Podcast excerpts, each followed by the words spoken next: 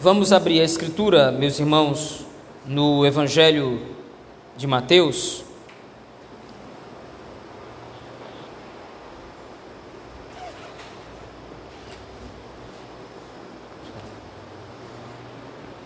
Evangelho de Mateus, capítulo de número 19.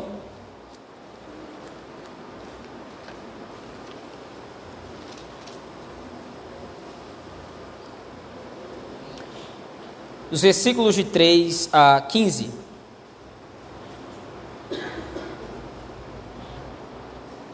Evangelho de Mateus, capítulo de número 19,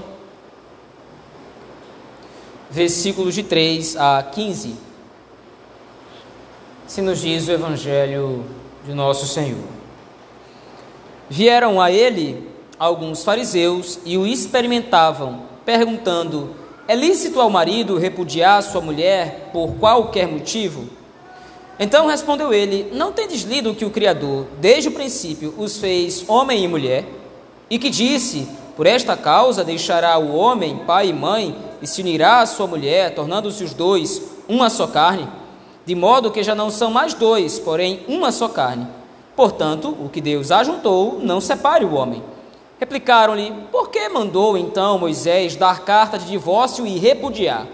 Respondeu-lhe Jesus: Por causa da dureza do vosso coração é que Moisés vos permitiu repudiar vossa mulher. Entretanto, não foi assim desde o princípio. Eu, porém, vos digo: que repudiar sua mulher, não sendo por causa de relações sexuais ilícitas, e casar com outra, comete adultério. E o que casar com a repudiada, repudiada comete adultério. Disseram-lhe os discípulos: se essa é a condição do homem relativamente à sua mulher, não convém casar. Jesus, porém, lhes respondeu: Nem todos são aptos para receber este conceito, mas apenas aqueles a quem é dado. Porque há eunucos de nascença, há outros a quem os homens fizeram tais, e há outros que a si mesmos se fizeram eunucos, por causa do reino dos céus. Quem é apto para o admitir, admita. Trouxeram-lhe então algumas crianças para que lhes impusesse as mãos e orasse mas os discípulos os repreendiam. Jesus, porém, disse: Deixai os pequeninos, não os embaraceis de vir a mim, porque dos tais é o reino dos céus. E tendo-lhes imposto as mãos, retirou-se dali. Amém, irmãos. Vamos orar ao Senhor nosso Deus. Pai Santo e Justo, obrigado, Senhor Deus, pela leitura da tua palavra, a qual agora te pedimos que o Senhor ilumine o nosso entendimento para entender. Nos ajuda, tem misericórdia do teu povo é assim que rogamos em Cristo Jesus, teu Filho. Amém. Meus irmãos, a partir desse versículo 3 do capítulo 19, nós estamos entrando numa outra sessão, uma outra parte do Evangelho de Mateus. O capítulo 19, versículos 1 e 2, encerraram a quinta sessão, onde Mateus tratou sobre a fé no Messias como instrumento de acesso ao reino dos céus. Agora, a partir do capítulo 19, depois da revelação do Senhor Jesus Cristo como sendo o enviado da parte do Pai, Mateus vai começar a registrar uma certa oposição ao reino. Ao longo desses capítulos, até o capítulo 26, versículo 1, nós vamos ver como a mensagem de publicação do reino dos céus através de Cristo, ela é resistida pelos homens. E então, Mateus começa a narrar essa sessão expondo essa parte do versículo de 3 até o versículo de número 15. Volte seus olhos comigo ao texto, por favor. Dentro desse tema de oposição ao reino, Mateus registra algumas narrativas, ou pelo menos duas narrativas, que aparentemente não fazem parte da mesma ótica, ou não fazem parte da mesma perspectiva, mas estão ligadas pelo tema geral da sessão. Versículo 3, o autor nos diz que vieram a ele alguns fariseus e os experimentavam, perguntando: É lícito ao marido repudiar a sua mulher? E a continuação da pergunta esclarece a intenção dos fariseus, por qualquer motivo. Os fariseus, como os irmãos bem sabem, são conhecidos opositores do ministério de Cristo. Eles constantemente, segundo registram os evangelhos, estão resistindo ao Senhor, se opondo à sua pregação e à sua mensagem. Aqui não é diferente, como disse anteriormente. Porém, a pergunta dos fariseus não é uma pergunta para saber qual é a resposta de Cristo, ou não é uma pergunta atrás de conhecimento. E isso pode ser inferido da segunda pergunta que eles fazem. Veja aí, no versículo número 7, depois que Cristo dá a sua resposta, e nós vamos analisar ela, mas depois que Cristo dá a resposta à primeira pergunta, os fariseus fazem uma segunda. Replicaram-lhe: Por que mandou então Moisés dar carta de divórcio e repudiar? A intenção dos fariseus, como disse, não é buscar o conhecimento. A intenção dos fariseus aqui não é de repente compreender qual a interpretação que Cristo dá ao texto do Antigo Testamento. A intenção dos fariseus aqui é colocar Cristo contra a lei de Moisés.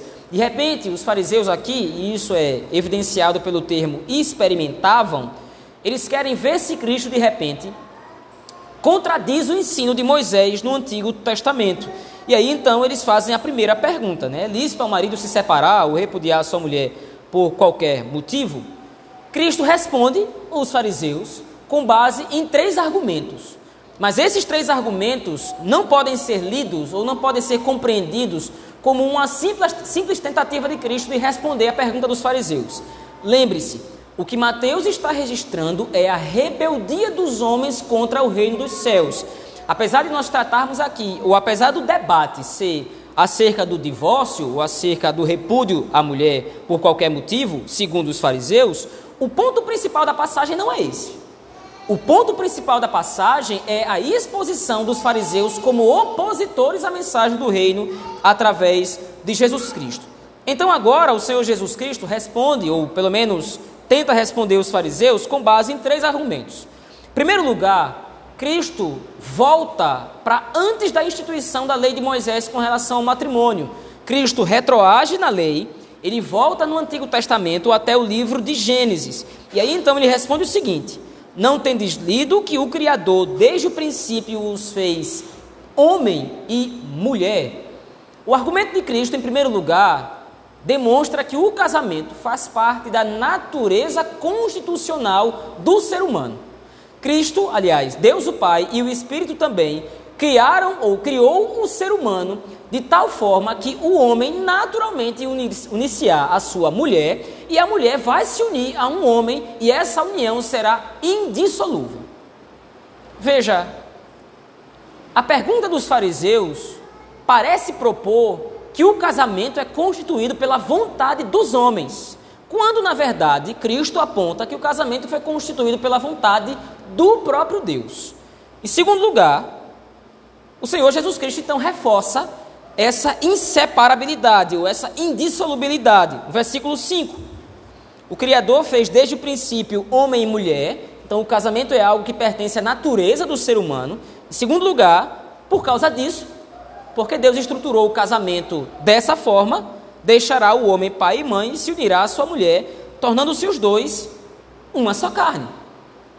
Então veja, agora a ótica de Cristo evolui o argumento. Faz parte da natureza do homem se casar. Deus criou o homem assim. E em segundo lugar, essa união ela é indissolúvel. E lembre, quem está criando o casamento é Deus. Logo, é Ele mesmo quem está criando a inviolabilidade do casamento, não é o homem. Por isso, então, em terceiro lugar, o argumento da resposta de Cristo é de que de modo que já não são mais dois, porém uma só carne. E qual é a conclusão lógica? Portanto, o que Deus ajuntou, não separe o homem. Mas veja, essa última parte do versículo, do versículo número 6, essa última parte da resposta de Cristo é de fato a resposta do Senhor aos fariseus. Porque veja, eles não estão indo até Cristo, como eu disse antes, eles não estão indo até Cristo para tentar de repente saber e conhecer melhor uma outra interpretação do Antigo Testamento. Eles estão indo a Cristo com uma intenção rebelde no coração. E aí então, o Senhor Jesus Cristo responde à questão do divórcio, responde à questão da, da, do repúdio, mas ligado a essa resposta, o Senhor Jesus Cristo revela a intenção do coração, do coração dos fariseus. O que Deus uniu, não separe o homem. Ou, noutras palavras, se o homem se separar de sua mulher, por qualquer razão, por qualquer motivo que não esteja amparado na lei, ele vai estar se rebelando contra o Senhor. Mas essa resposta que Cristo dá demonstra que os fariseus já estavam se rebelando contra o Senhor. Então o Senhor Jesus Cristo continua. Aliás, agora, como disse antes, os fariseus replicam, eles fazem uma nova pergunta. O Senhor Jesus Cristo, então, aparentemente responde: Olha, não é lícito ao homem repudiar sua mulher por qualquer motivo. Numa síntese geral, essa seria a resposta. Aí então os fariseus agora querem apanhar Cristo em algo tipo de casca de banana. Então por que foi que mandou Moisés dar a carta de divórcio e repudiar? O argumento dos fariseus é: olha, o Senhor está dizendo que não é lícito ao homem repudiar sua mulher por qualquer motivo, mas Moisés nos abriu uma cláusula de concessão. Moisés havia dito, Moisés havia interpretado a lei de Deus, afirmando e dizendo que é possível que um homem repudie a sua mulher. Só que aí então o Senhor Jesus Cristo complementa a sua resposta, dita no versículo de número 6. Por que foi que Moisés disse isso? Por que foi que Moisés disse que um homem poderia repudiar a sua mulher? E entenda, o contrário aqui também se aplica, meus irmãos. A mulher também poderia repudiar um homem, mas por que motivo, por que razão isso foi concedido? Por causa da dureza do vosso coração. Veja, a resposta de Cristo aqui é pessoal. Se Cristo estivesse dando uma resposta generalista, se Cristo estivesse simplesmente respondendo à pergunta dos fariseus, a resposta de Cristo poderia ser: olha, foi por causa da dureza do coração do homem ou por causa da dureza do coração, ou por causa da natureza caída do coração do homem, então foi concedido o divórcio. O divórcio, então, nesse caso, nesse aspecto, ele é tolerado. Veja, existe uma enorme diferença entre o que Cristo está dizendo aqui. O que os fariseus estão propondo é que o divórcio é apoiado, apoiado. O que Cristo está interpretando é que ele é tolerado por Deus. Diferentemente do casamento que procede da vontade ativa do Senhor, diferentemente do casamento, do matrimônio, que procede da vontade de Deus, que um homem se una à sua mulher, que a mulher se una ao seu marido e que essa união seja indissolúvel, ela seja eterna. O divórcio não procede do Senhor. O divórcio não, não procede da parte de Deus, uma vontade ativa do Senhor. É dado por causa da natureza corrompida do coração do homem. E agora veja essa imagem de dificuldade, essa imagem de dureza do coração, ela retrata a postura dos fariseus. E aí por isso que Cristo especifica a resposta. Porque foi que Moisés, então, disse que é possível dar carta de divórcio por causa da dureza do vosso coração. A resposta aqui ela está sendo especificada para os fariseus. Vocês querem se divorciar por qualquer motivo. Vocês querem se separar, vocês querem repudiar a esposa por qualquer razão. Isso aponta para a rebeldia de vocês com relação ao reino. Vocês estão agora se rebelando contra o casamento, vocês estão se rebelando contra essa instituição que foi criada por Deus, e vocês estão fazendo isso buscando na própria lei uma interpretação que possa licenciar a rebeldia de vocês. E aí então vocês recorrem a Moisés, mas Moisés nunca disse que vocês podiam fazer isso livremente, baseado na vontade do Senhor. Isso foi concedido a vocês por causa da natureza dura do coração que vocês têm. Mas veja, o complemento da resposta de Cristo vai além. Moisés vos permitiu repudiar sua mulher por causa da dureza do vosso coração. Entretanto, não foi assim desde o princípio. Divórcio é uma ocorrência posterior à criação do casamento. Mas veja, irmãos, nós não podemos aqui nos levar, nos deixar levar por outro tema. Mateus não está tratando somente da questão do divórcio aqui. Mateus não está tratando simplesmente de uma questão de casamento e como o casamento deve se processar, como o casamento deve se proceder. Mateus está tratando aqui da rebeldia contra o reino dos céus. E como é que essa rebeldia aparece no texto? Uma rebelião contra a instituição do Senhor. Ora, não é a primeira vez que isso aparece no texto bíblico, sobretudo no Novo Testamento. Mais uma vez eu uso esse texto, eu me reporto aqui a Romanos no capítulo número 1. Entenda, Naquele texto, quando o apóstolo Paulo ele quer colocar a rebeldia dos homens contra o Senhor quando ele quer colocar a idolatria dos homens contra o Senhor, o que é que ele descreve naquele texto? Ele descreve o desejo homossexual. Em primeiro lugar, como uma tentativa de mudar a natureza. Em segundo lugar, então, o apóstolo Paulo interpreta: isso é algo que viola a lei de Deus, vai contra o Senhor.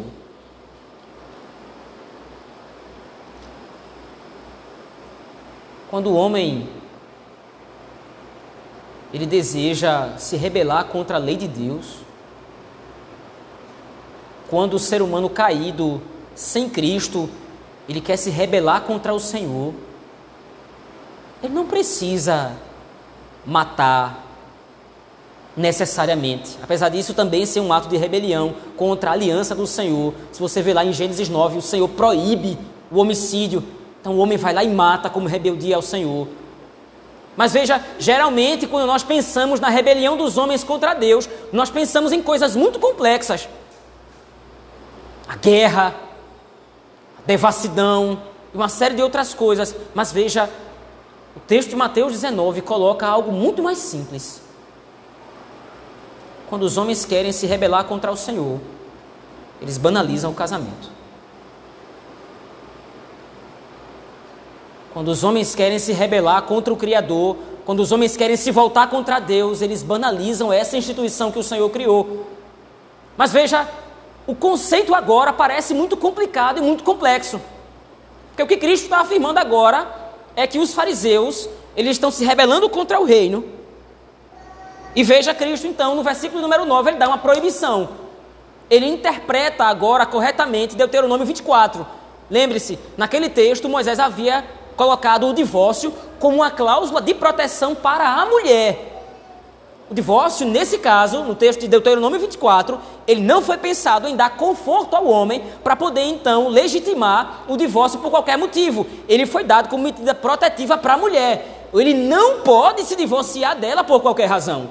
E é essa a interpretação que o Senhor Jesus Cristo coloca agora, a partir do versículo 9. Eu, porém, vos digo: quem repudiar sua mulher não sendo por causa de relações sexuais ilícitas, que é exatamente a concessão que Moisés deu, interpretando a lei do Senhor no Monte Sinai.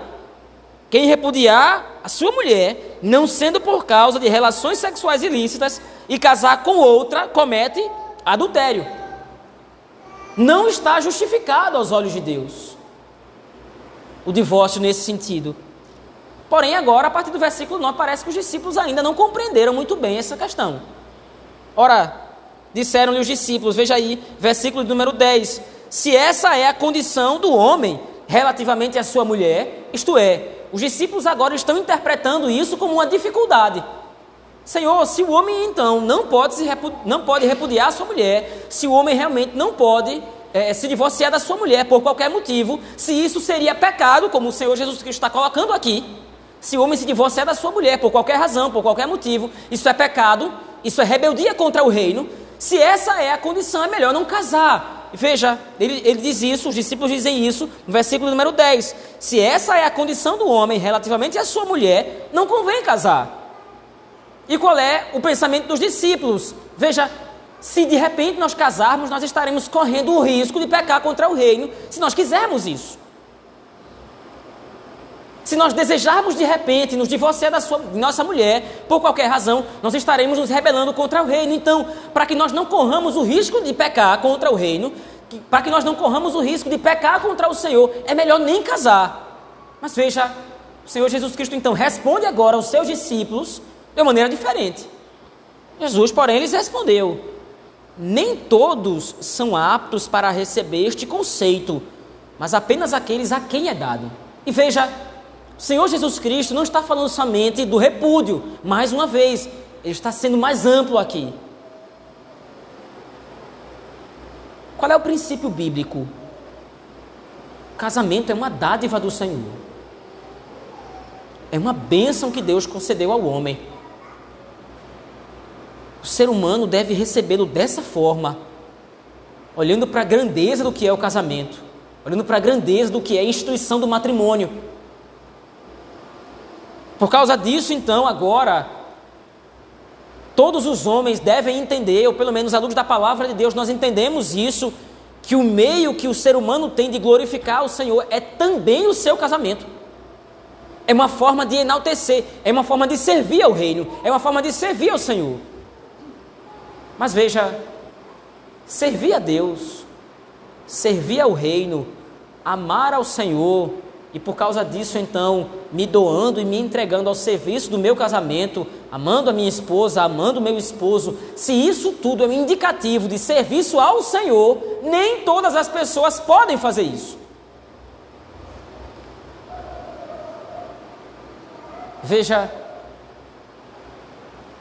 o conceito que Cristo desenha sobre o casamento é um conceito que tem sido combatido ferrenhamente nos dias de hoje.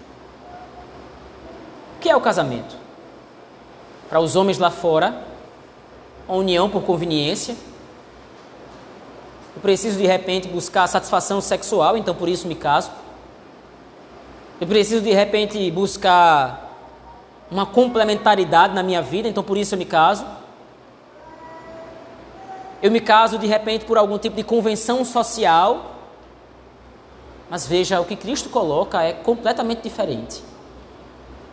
Casamento é uma dádiva do Senhor e um meio através do qual nós servimos ao reino. Por isso, por essa razão, essa compreensão, então é que Cristo diz: nem todos estão aptos para receber esse conceito. E aí Cristo vai fazer agora uma comparação implícita. Ele vai fazer a comparação entre aqueles que não podem receber o casamento e aqueles que não podem casar-se. Veja, porque há eunucos de nascença, diz o versículo 12, há outros a quem os homens fizeram tais, e há outros que a si mesmo fizeram eunucos por causa do reino dos céus. Quem é apto para o admitir, admita. Então, a comparação implícita que Cristo faz aqui é entre esse grupo de pessoas e aqueles que não podem receber o reino. Assim como os eunucos não podem se casar, há muitos que não podem compreender que o casamento é uma espécie de serviço ao reino dos céus. Assim como há muitos homens, quer por razões autoimpostas, quer eles mesmos tenham escolhido isso, quer de repente eles tenham sido impedidos de se casar. O fato é que eles não podem de fato contrair matrimônio, eles não podem se casar. Assim como há esse grupo de pessoas que não podem se casar, há também o grupo de pessoas que, e representado por este primeiro grupo, não podem receber o reino dos céus. E aí então agora, o Senhor Jesus Cristo volta a se referir aos fariseus. E como é que ele faz isso? Mateus estrutura a narrativa então dos versículos 13 a 15, quando ele vai falar das crianças. Veja aí o texto, por favor. Geralmente, quando nós olhamos para esse texto, nós pensamos que é um texto à parte, em que Cristo de repente está se dirigindo às crianças e como as crianças são importantes para o reino dos céus. Ora, isso é uma grande verdade, mas o ponto em questão é que o texto não está falando diretamente sobre isso. Veja, no começo do capítulo 12, Cristo usou as crianças como uma forma de demonstrar qual é a dinâmica do reino dos céus. Lá no capítulo 18, nos versículos de 1 a 5, Cristo diz que aquele que, tem, aquele que vai receber o reino dos céus deve ser humilde como uma criança. Novamente, agora as crianças são usadas como um perfil daqueles que são servos de Deus, como aqueles que adentraram o reino dos céus. Veja aí, versículo 13.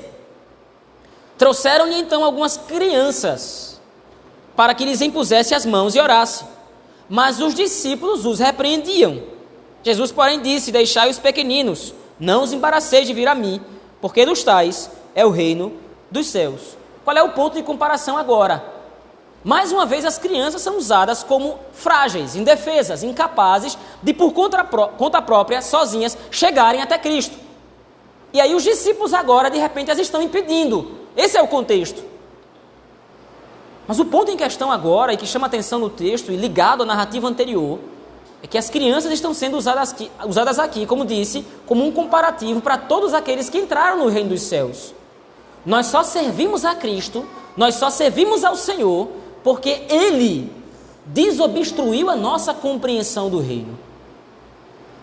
Porque Ele veio ao nosso encontro, Ele nos atraiu a si, então agora nós servimos ao reino, diferentemente dos fariseus. E veja, o ponto de comparação aqui é o contraste entre os fariseus homens que tinham grande compreensão da lei, mas que não entenderam o conceito do que é o casamento e por causa disso agora estavam se rebelando contra o reino de Deus. Crianças, por outro lado, são recebidas na presença do Senhor.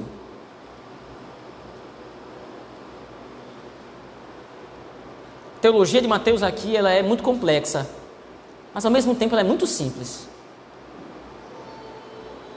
Os homens se rebelam contra o Senhor, se achando muito sábios. Os homens se rebelam contra Deus, se achando muito entendidos.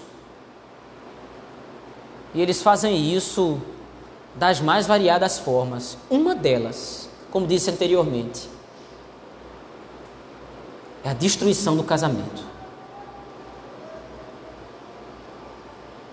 Quando você ouve os argumentos, são os argumentos que parecem os mais inteligentes do mundo. Não convém casar. Muito mais fácil você viver numa relação liberal com uma pessoa. É muito mais simples. Mas veja o que é isso: rebelião contra o Senhor. Eles não querem se submeter ao reino. Eles não querem se submeter a Cristo. Eles não reconhecem o reino dos céus. Eles não reconhecem a salvação. A visão deles está obstruída, assim como a visão dos fariseus. Veja, eles foram até Cristo com uma pergunta sobre a lei, mas eles não tinham qualquer compreensão correta da lei. Eles estavam usando a lei como um pretexto para demonstrar toda a rebelião de seus corações. Por outro lado, crianças, de quem menos se esperava ter acesso ao reino, são chamadas à presença do Senhor e recebem sua bênção. Essa é a nossa condição. Nós somos as crianças do reino. Aqueles que não tinham compreensão da amplitude, da grandeza, da majestade da salvação que o Senhor estava executando mas nos foi dado compreensão. Nos foi dado acesso ao reino, nos foi dado acesso ao Senhor. E agora nós podemos servi-lo. Texto de Mateus, capítulo 19, meus irmãos, versículos 13 a 15, nos demonstra uma realidade e uma aplicação muito clara o reino de Deus, o reino dos céus, não é alcançado pela vontade dos homens. Por que não?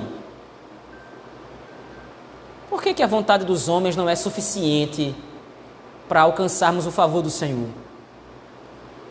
Por que, que a nossa vontade, por que, que o nosso desejo é insuficiente para querermos a Deus? Porque o nosso desejo natural é sempre nos rebelar contra Ele. A nossa condição natural, a nossa condição normal é sempre nos voltarmos contra o reino dos céus.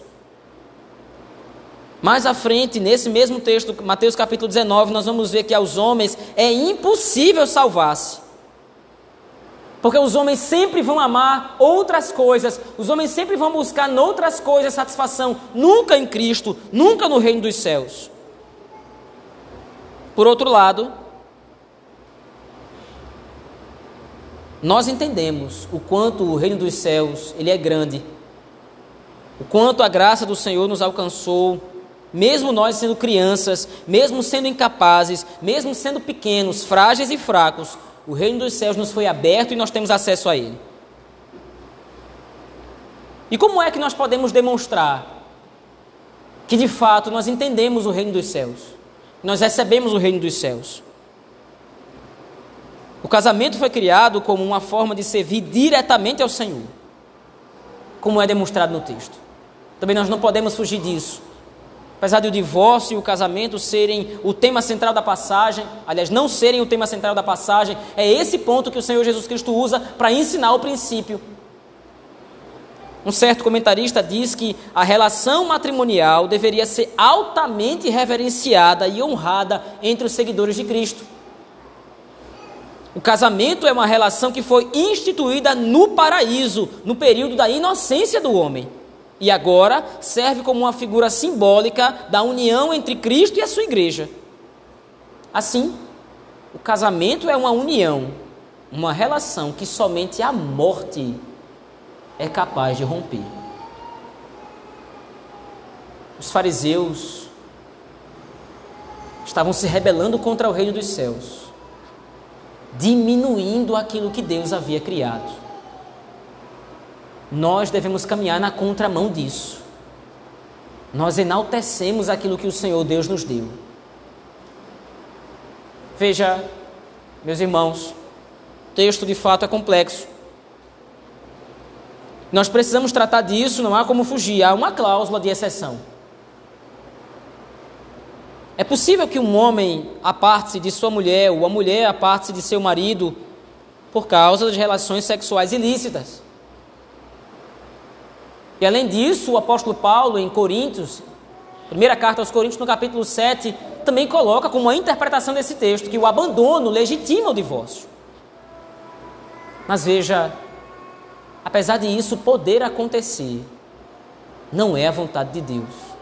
Não é nisso que Deus alegra o seu coração. O Senhor concede isso. O Senhor entrega essa concessão à raça humana por causa de seu pecado.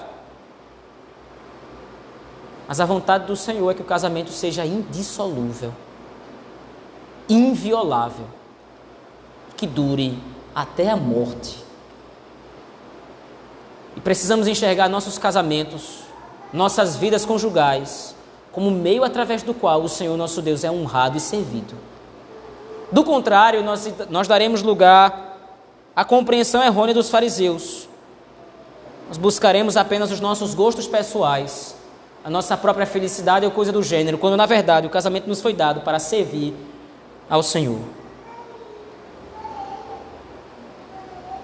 Mas para além do casamento, o texto nos mostra, nos mostra o texto demonstra para nós a compreensão alta, a compreensão mais aprofundada que nós temos com relação à lei do Senhor. Os ímpios lá fora não sabem como servir a Deus. Os ímpios lá fora não sabem como adorar e como servir ao Senhor. Eles pecam, eles se rebelam, eles se voltam contra Deus.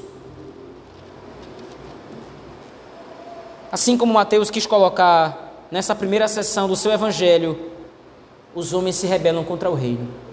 Os homens se voltam naturalmente contra o Senhor. Mas o texto também nos mostra que crianças pequenas, a tradução direta do grego para pequenino seria essa: crianças pequenas, incapazes, crianças de colo, como nós, nós recebemos a compreensão do reino dos céus. Nós compreendemos as sessões e as leis do Senhor nosso Deus que nos dão vida em Cristo Jesus. Eu quero concluir aqui, meus irmãos. O texto de Mateus, capítulo 19, dos versículos 3 a 15, demonstra claramente a incapacidade do homem de compreender os mandamentos do Senhor para que receba a salvação aquilo que é caro para nós, os princípios, as ideias, os valores que nos são caros, não são caros para o mundo lá fora. O mundo rejeita essas coisas, o mundo detesta, o mundo abomina isso. E por que razão? Eles não podem compreender a Cristo, eles não podem compreender o reino. E isso confirma a obra da salvação, a obra da eleição que nos tirou das trevas e que dá glória somente ao Criador, porque Ele foi quem nos escolheu para servi-lo e adorá-lo. Vamos orar ao Senhor nosso Deus, meus irmãos. Pai bendito, obrigado, Senhor, por nos dar a compreensão do texto sagrado. Obrigado por nos ter dado a compreensão da tua lei, dos teus mandamentos Obrigado por nos ter dado nossos casamentos como meios de servir ao Senhor. Que possamos agir não como fariseus rebeldes, mas como discípulos atentos aos teus mandamentos.